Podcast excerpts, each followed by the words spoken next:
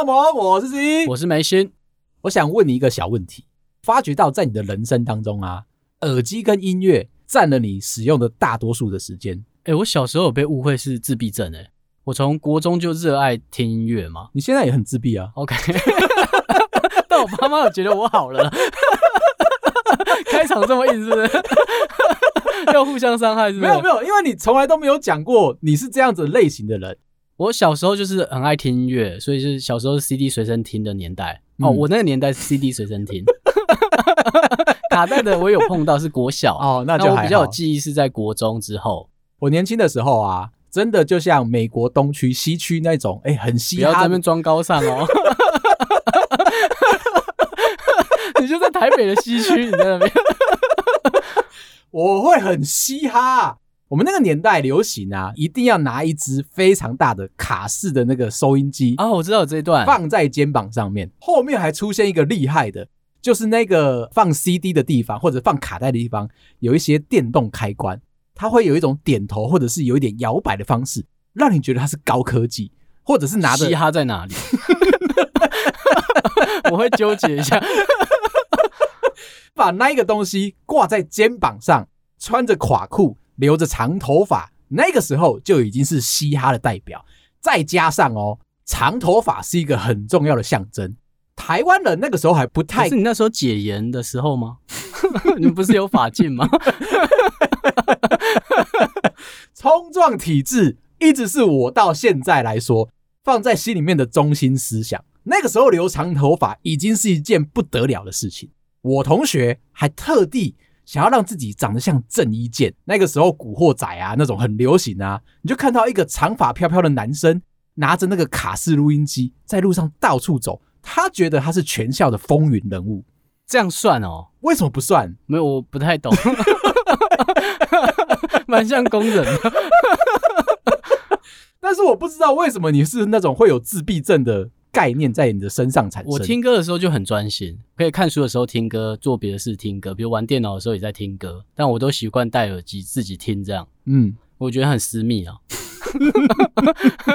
我不想分享我的歌单。我跟你讲哦，听众朋友要跟你分享一个故事。他们家呢，人口很多，过年的时候身边的亲戚都会来家里面串门子。有一天啊，招待完了这些客人之后啊。探头一看，似乎大家都走光了。他为了要满足自己的心灵，觉得这一阵子过年真的侍奉了太多长辈，一直都没有自己的时间。那一天，他就偷偷躲到了他的房间，打开了他的电脑，把自己整理干净，沉浸到一个完全准备好的一个心灵。点开他珍藏的那些小片片，戴上了蓝牙耳机，噔噔，已经连上了。他看片子从来不快转，从来不跳转。哦，那他是神人呢。他真的很厉害哎，准备好他的心灵的时候，他觉得要看完 FBI 了吧？Warren，他觉得要全心全意投入在艺术里面。很多那种艺术片最怕的就是你没有从头开始看，一路看到结尾，最后字幕跑完，感受不到他整个要给你的氛围。你会跳着看吗？我都两倍速看，而且要跳着看。跟我分享的时候，我突然觉得肃然起敬。有这么样一个认真在分析、在感受艺术的人，值得敬佩。就当他准备好了之后，开始慢慢看看看看看，进入了二十分钟的这个时长，进入到了最高潮、最这个厉害、激烈的画面的时候，突然之间听到他的耳朵的蓝牙耳机噔噔两声，他妈妈下午又召集了一票朋友。准备开始进入到了麻将桌，开始备战。妈妈有一个习惯，打麻将的时候，为了要降低那个肃杀的气息，他们的客厅有一台厉害的蓝牙音响，都会在打麻将的时候呢，放上一些轻音乐，甚至是一些古典乐，让大家觉得说打起来心旷神怡。刚刚的那个噔噔就发生在这个时候，蓝牙音响突然之间连接过去了，片片的声音啊，就这样瞬间传到了楼下。而且他们家隔壁是早餐店，人来人往的，你就听到一些激烈的声音，枪战啊，攻击呀，你想得到那些声音，全部都在客厅里面产生了。但是他悠然自得的打开了房门，走下来，告诉妈妈说：“手机被盗了。”告诉妈妈说：“不好意思，刚刚在看 YouTube 影片，而且我是在看整蛊的影片，听到那些声音啊，都是人在一些比较不啊啊的声音，在一些不自然的肌肉动作产生出来的结果。大家不要紧张。”讲完话，他人就走出去了。聪明呢！我有一次啊，跟阿慧仔一起买了情侣的耳机，两只长得一模一样。我连我的，他连他的。有一天晚上睡觉的时候啊，我就拿走了我的耳机，准备去看一些厉害的短影片。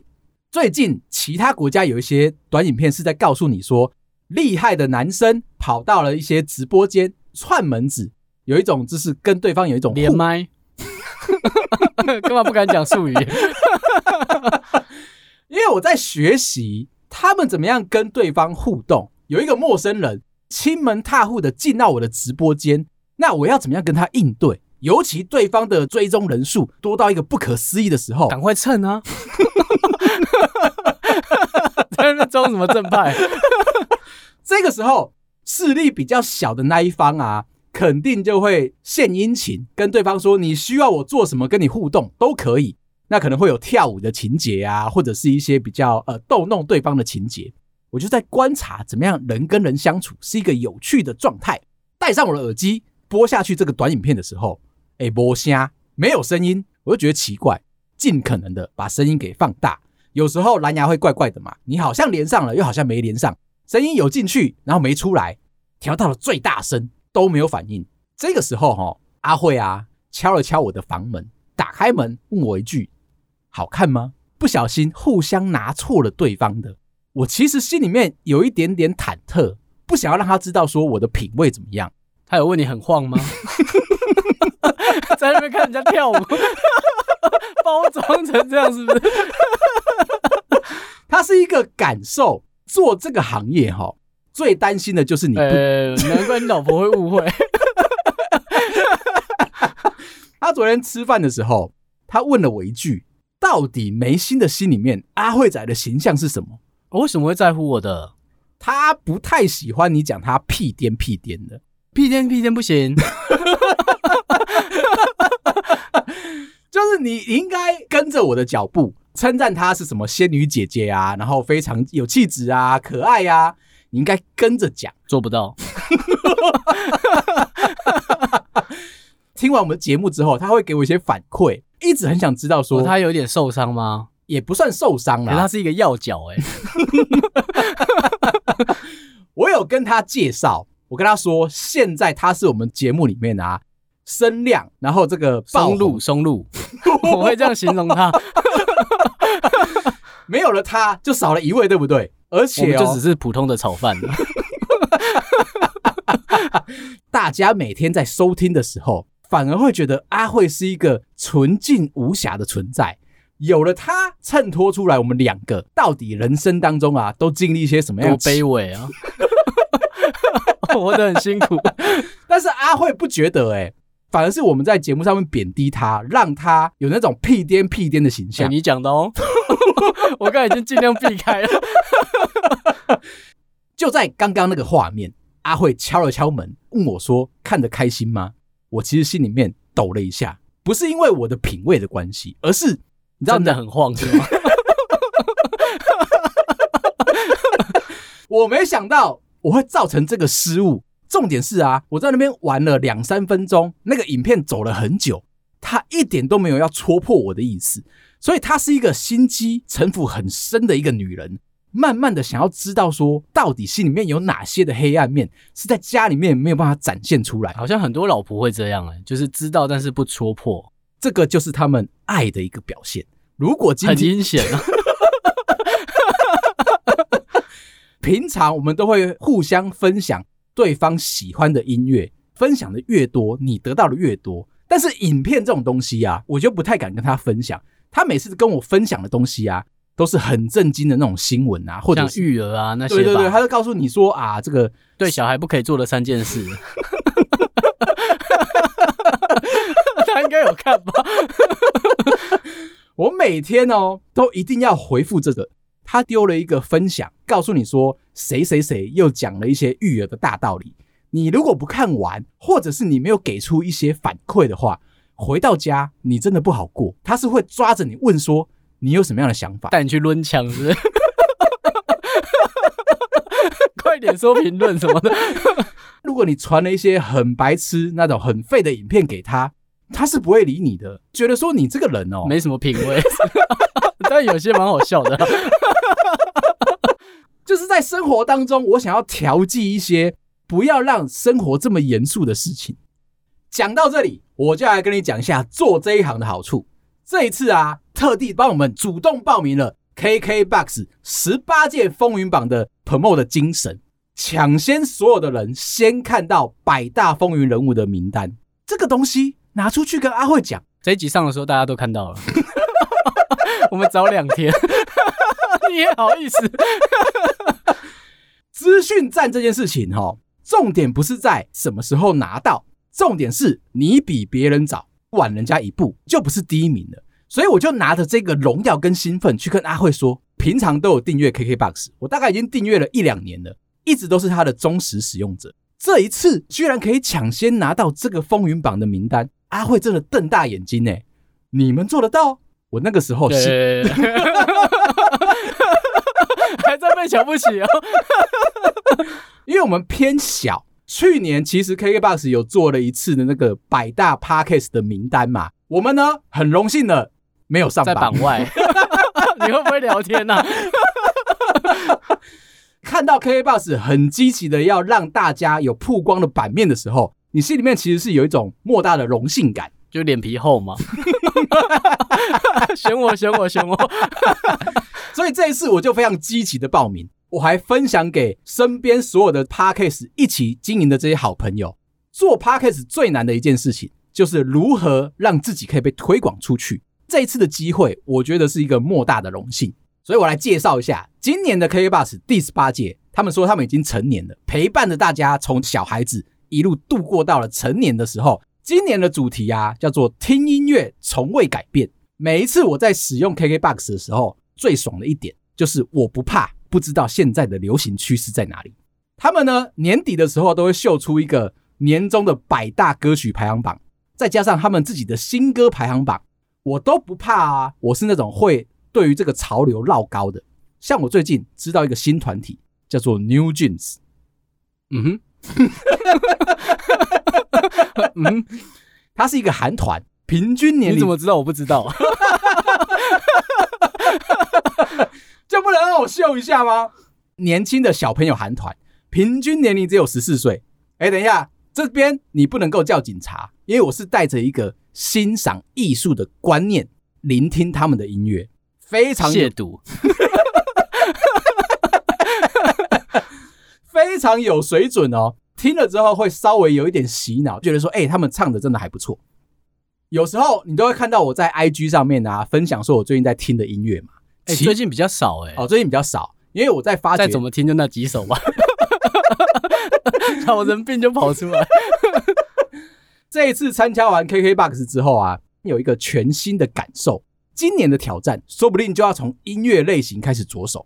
我再来分享一下他们今年有哪些资讯。像是啊，你在三月一号开始啊，你如果到 KKBOX 风云榜的官网，你可以挑出来他们百大的金曲，甚至在上面啊留言给这个歌手，告诉对方说你对于他这个人或者是他的歌曲，你有一些怎么样的音乐故事、心情故事。三月三十一号以前啊，如果你今天搭捷运到台北捷运的忠孝复兴站转文湖线的那个超级超级长的那一个手扶梯啊，就可以看得到。他们在上面解锁今年的百大歌手，甚至你是可以自己跟对方合照，然后 take 感受一下，说你们在音乐上面的一些分享。所以算是我一个比较掏心掏肺的一件事情。我想要跟你分享跟这些歌曲的一些故事连结。这些东西啊，我从来都没有对阿辉阿说过，真的私密耶。那个已经比刚刚说分享短影片给阿辉阿看啊。还要再更深入一点点。如果有个人问你喜欢哪一首歌，嗯，或是最喜欢的那一首歌，嗯，你会认真回答吗？我会。像我最近好单纯哦，我多数都会随便敷衍呢。啊，就可能我刚才在听那一首，我就讲那一首这样。哈，哎，可是你的品味很重要。你在听什么？突然之间对方问你这个问题的时候，你要在心里面已经有一个名单，每一次都会有人尬聊的时候问你说：“哎，你最喜欢哪一个歌手，或者是哪一首歌曲影响你最深？”丢出来那个答案，一定要让对方觉得说：“哦，这人没赶快捏泥巴。”好了，不要闹。像我最近啊，就在听茄子蛋的《歌爱你几拜》，他的那个 MV 啊，场景设定在宜兰那种很空旷的田园啊。男主角是坤达，歌曲的内容是在讲说啊，曾经有一个很喜欢的女孩，现在他要跟别人结婚了，我心里面一直很懊悔，能不能够再有一次机会把对方挽回？他呢，有一种像是在拍《追梦人》《天若有情》的那种拍摄手法。坤达一个人骑着摩托车重机哦。冲到了结婚会场的前面，想要挽回对方，告诉他说：“其实我还一直很想着你。”这种事情哈，你该不会有一段吧？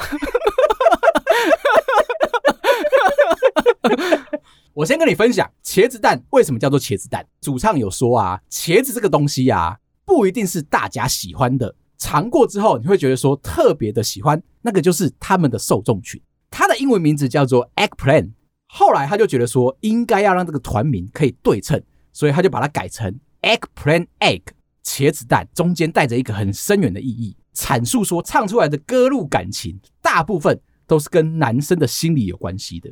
唱台语歌的那个沧桑感，就如同我脑袋里面啊，感觉得到你在失恋的时候，边抽着烟边吃着甜点，唱出来那个味道。所以我刚刚要讲那个 MV 带给我的故事。大学的时候啊，我曾经真的买过一台重机。而且哦，是快要报废的一台重机。那个时候后面就不用讲，一点都不帅。你有事是不是？我那个年代其实重机已经偏少了，很复古的老车。记得我是买 Suzuki 的 RG 五十吧，特地找了一台要把它买回来，想要把它重新整修。我那个时候的女朋友啊，看完那个《天若有情》，刘德华跟吴倩莲演的那部片，她觉得很帅，觉得如果有一个男朋友会骑着一台重机。后面载着他，然后在路上这样子，微风徐徐的吹来，有一个，长头发会一直打他脸吗？哎，很痛哎、欸，是不是很有感觉？当然我知道，对于宜兰人而言啊，你们会觉得还有很多蚊子哦，五六点不好装帅，整脸都是蚊子。你们会希望前面有一个挡风板，避开这一些攻击，大家都以为是遮雨。看完了那部电影之后啊，那一个女朋友就默默的在我耳边告诉我说，觉得这样很浪漫啊。我是一个很容易走心的人，当有一个女生她说他想要完成这个目标，我就真的偷偷的把那台车买回来，开始在网络上面收集这些零件。那个年代其实刚开始有拍卖，所以你要找到二手零件其实不好找，到处全省去那边搜刮。很不幸的，那一台车啊还没有完成，这个女朋友就跟我分手了。分手的原因并不是因为我跟他说车子还没准备好，分手的原因是因为啊，他没想到我会把这么不重要的事情放在心上，因为其实重要的都不做。你怎么知道？我那个时候很认真的想要修复这一台老车啊，反而失去了跟那个女生一起相处的时光。这个其实就有一点点重点抓错的那个感觉。最近我们在聊 KKBOX 哦。温馨小提醒一下，最近我跟阿辉啊讨论说茄子蛋这个乐团跟这首歌的时候，他抛出一个小问题，他问我说，觉得自己有代入感。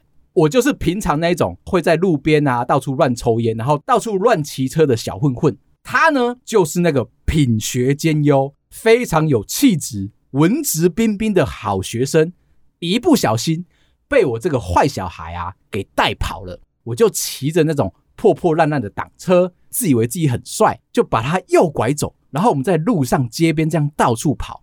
他觉得他的人生啊，就在这一刻开始被我带偏了，跟这个 MV 有连结，这样他就很有那个感觉。尤其以前我们还一起去看《当男人恋爱时》，在戏院看哦，他就觉得好像整个人投入在里面。我就是那个坏坏的小朋友啊，她就是那个人生都走在对的方向的一个小女孩。要不是在聊 KKBOX，我早就攻击你，我怕听众误会。我就跟你讲，《听茄子蛋的歌的时候，像是什么《浪流连》啊，还有这首《歌爱你几拜》啊，我自己很喜欢台语歌，沧桑感跟那个带入的情境啊，就仿佛是我那个年代会发生的事情。再跟你介绍一个我很喜欢的男歌手李荣浩，这一次也有入围百大风云歌手。当初啊，他的第一首歌我知道的时候是李白这一首歌。那个年代，iPad 有一些软体可以让你直接插着麦克风，到处就可以唱歌。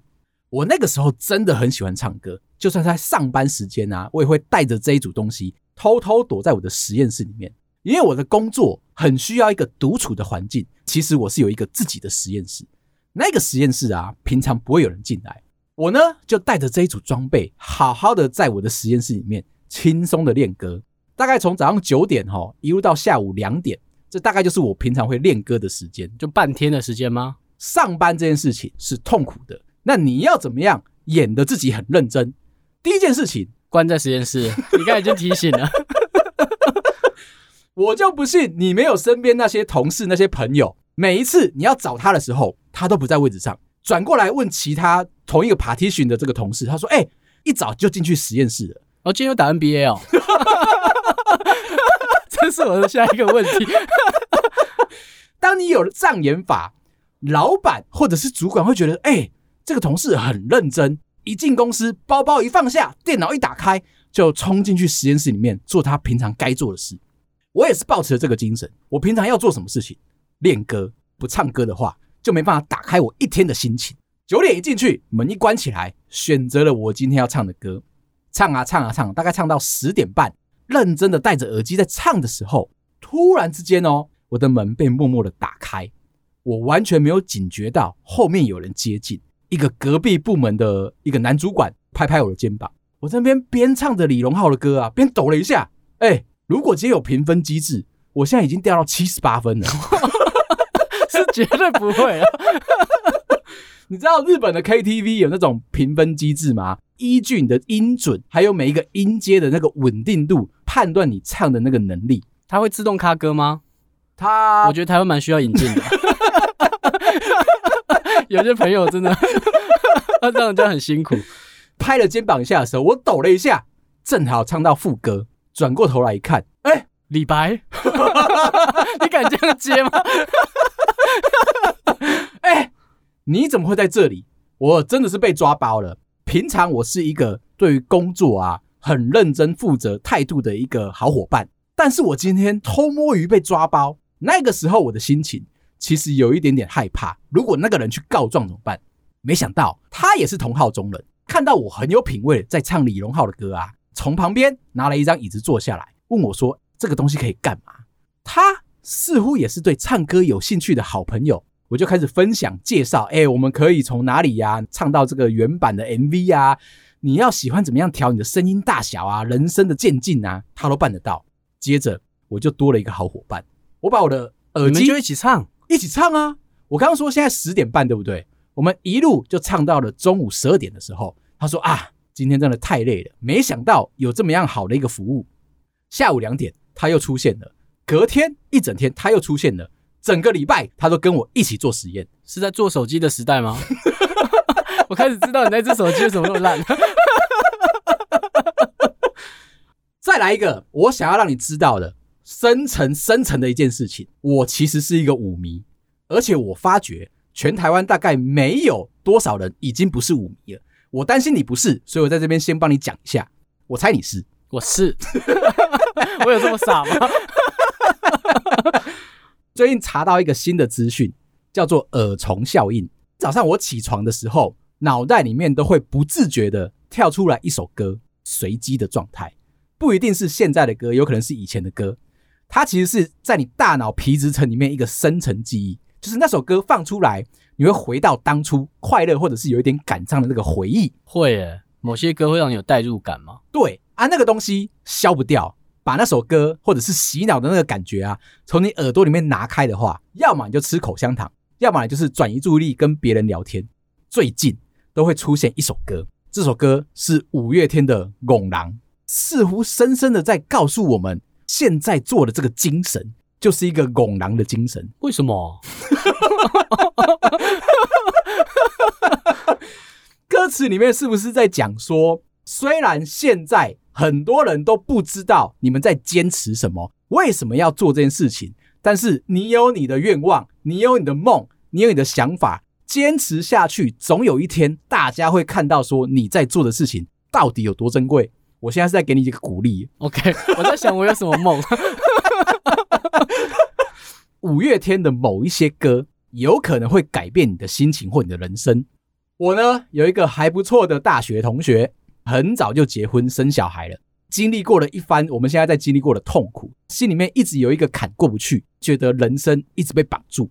某一年啊，我顺手送了他两张演唱会的票，他在里面听到了《第二人生》这首歌，走出来之后，他心里面得到一个莫大的释放，觉得人生不应该只是这样子。后来哦，他就真的转职。认真的去学了 3D 绘图，现在也是一个厉害的工程师。前两天他在跟我聊天，我们在聊那个音乐啊、故事啊、歌曲的时候，他说：“哎，十一，谢谢你，当年如果没有你送我那两张演唱会的票的话，我现在不会到达人生的这个地步。”我说：“什么地步？工程师？怎么了吗？工程师好像现在来说是大家向往的一个职业。”我心里面听到的时候啊，我就多灌了两杯酒。我开始在那边抱憾终生，害到人了吧？那一天没有送他那两张票，而且其实我是不小心，我只是手滑多订了两张，然后那天也有事不能去，我就给了他，改变了他的人生，而且他现在很感激我。诶，我有一件事一直没跟他讲，其实在他转职的那个当下，有一天我接到他老婆打来的电话，他问我说：“十一，你为什么要这样对我老公？”你为什么要送他去看演唱会？我说怎么了吗？不是让他心情变好了吗？而且他现在不是很努力奋发上进吗？他老婆说，就因为你这样子，家里面现在什么都不顾，专心的做他自己的事情。哦，我们是不是多做了一点什么，就会改变别人的人生？这个是你值得思考的一件事情。你才值得了，又不是我做的。从现在开始，我要剖析我的内心，让你知道。还有一首歌影响了我的人生很多很多，这首歌是《志明与春娇》。有再新一点的吗？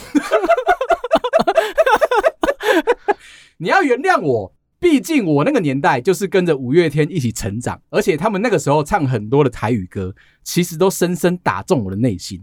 又或者我要辩解一下，经过了十几年之后啊，发觉的人生一点热情都没有，一点刺激都没有，所以我的回忆都是过去的事情，请你不要见谅。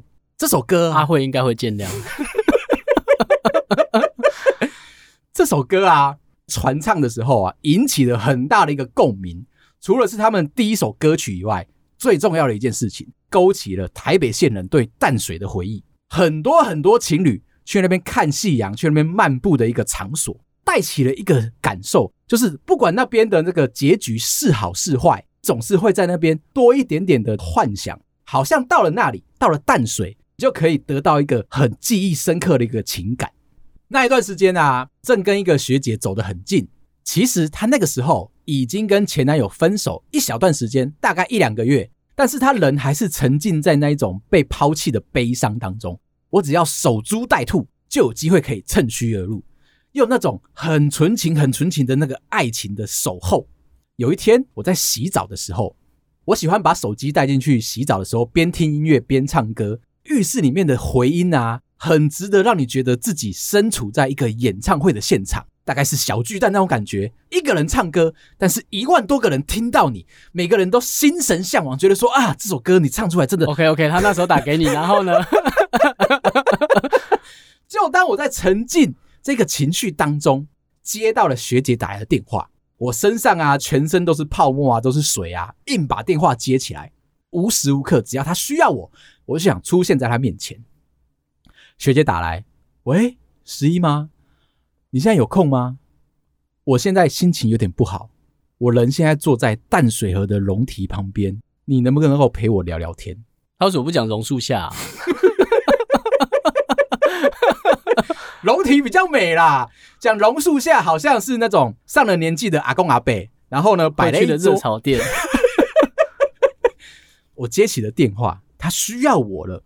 他开始跟我分享，我现在心情好难过，一直在淡水这边走来走去，心里面想的全部都是跟他以前的那些过去，有一点点受不了，现在心情有一点沉，我不知道该怎么样。我第一个想到的就是打电话跟你聊天。这几个月来啊，都是你一直默默的在我身边守候。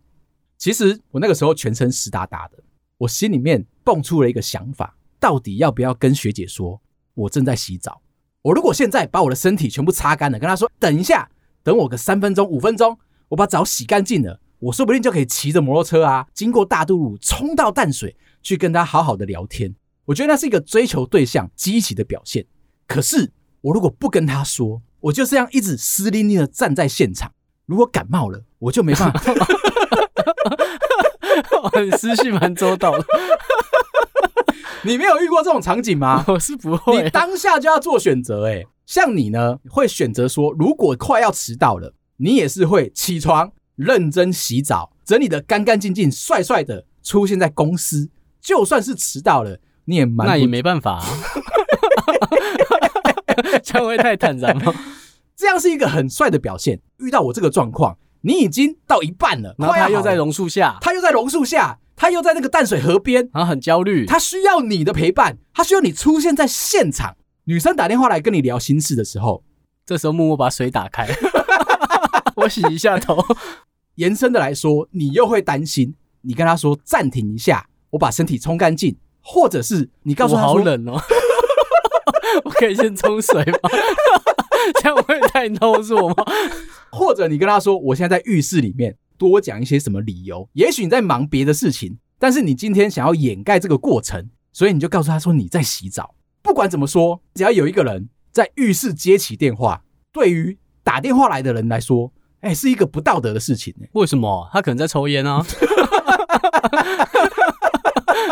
或者是他躲在那边打电动。可是，在我那个年代，厕所啊，仿佛是一个你在逃避现实的一个情境的场合。那我今天没办法打断这个女生，她需要我，但是我没办法过去，我就在思考当中一直不停的徘徊。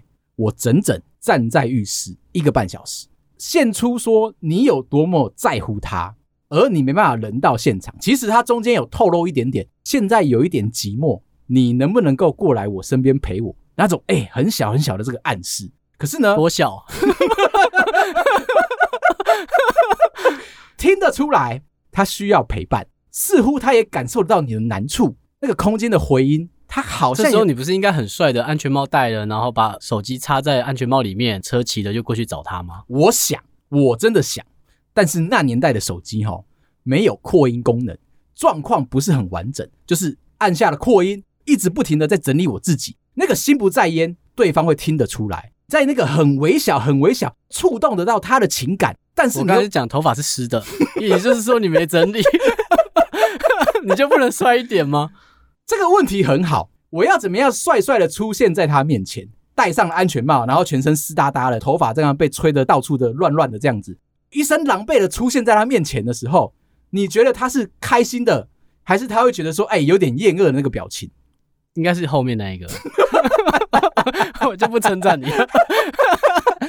就因为这样子啊，我就在浴室整整跟他聊了一个半小时。隔了一个礼拜啊，她就跟她男朋友复合了。